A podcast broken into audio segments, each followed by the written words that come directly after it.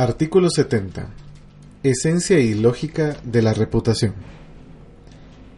Varias publicaciones en los últimos años dan cuenta de la importancia que tiene en la actualidad la reputación corporativa y más reciente aún el aporte vital que realiza la noción de la economía de la reputación. La Real Academia Española indica que el concepto de reputación se refiere a la opinión o consideración que se tiene de alguien o algo. Pero realmente, ¿estamos conscientes de lo que opinamos de una persona, marca, empresa, país y del valor que esto tiene? Encuestas de opinión, análisis de audiencias, auditorías de imagen, investigaciones de mercado, registran estas opiniones como tendencias de lo que quiere un determinado público.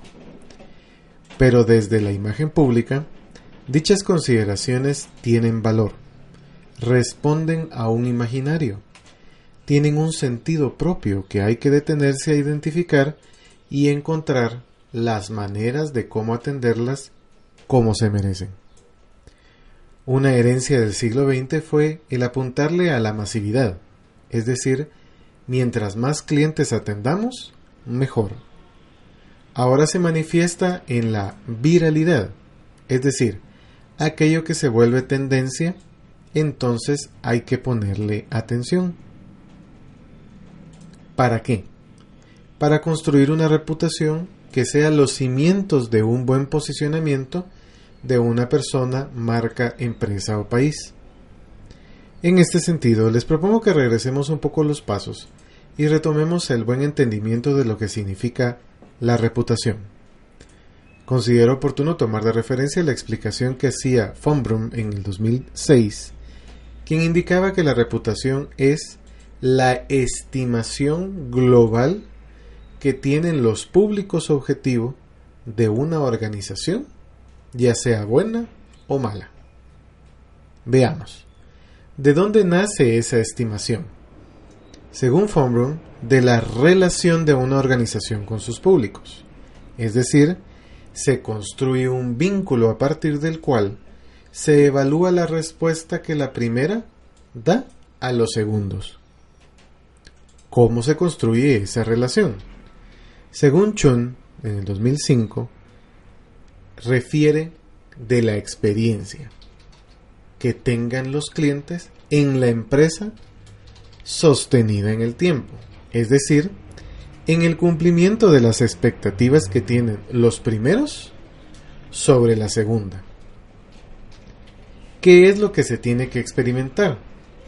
Según Abrat y Klein, se tiene que experimentar una interacción satisfactoria que genere una percepción positiva respecto a lo que la empresa dice que es promesa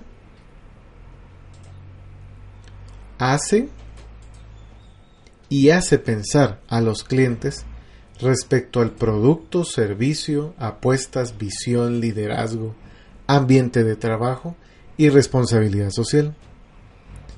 Entonces, ¿cómo se construye esa percepción positiva?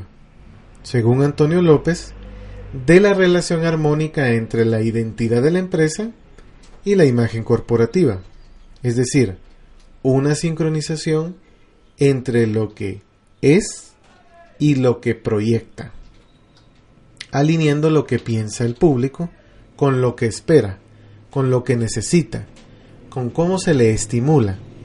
Entonces la respuesta que se le brinda y la nueva creencia que se genera sobre el producto y servicio recibido conectará. Así, hoy es muy común encontrar la noción de imagen y reputación pues diferentes autores consideran que la imagen es un fenómeno perceptivo coyuntural, mientras que la reputación es un esfuerzo de valor que requiere más tiempo para que se forme, con el consecuente involucramiento de más y mejores energías institucionales internas y externas a la empresa. Y lo mismo pasa con una persona, líder, profesional o personaje público, que maneja su imagen para la consecuente estructuración de su reputación como pilar que le habilite su posicionamiento en determinado ámbito. Von Braun ya indicaba que una organización no es que sea reputada o no reputada, sino se mueve en el marco de los valores reputacionales, es decir, positivos, neutros y negativos, de forma gradual, dependiendo de la importancia que tiene determinado atributo para una particular público objetivo. De tal manera, una reputación puede ser interna o externa, dependiendo de la persona, atributo, servicio o marca que se esté siendo objeto de opinión, al ser expuesto a una audiencia, como un aspecto que refleja las promesas esenciales de la organización para así ser objeto de predilección. Esto frente a la vasta oferta existente en un determinado mercado. En síntesis, la fórmula en la que nos movemos en el siglo XXI gira en torno a si tengo una identidad corporativa estructurada, entonces puedo proyectarla. Si puedo proyectarla, entonces ofreceré algo de valor que pueda cumplir. Si lo cumplo, en la interacción con el cliente, entonces generaré una relación de confianza. Si confían en mí, entonces me considerarán como la oferta más viable si tengo el prestigio de ser la oferta más viable en el tiempo, entonces generaré una fidelización con los clientes que ven en mí una similitud con su estilo de vida.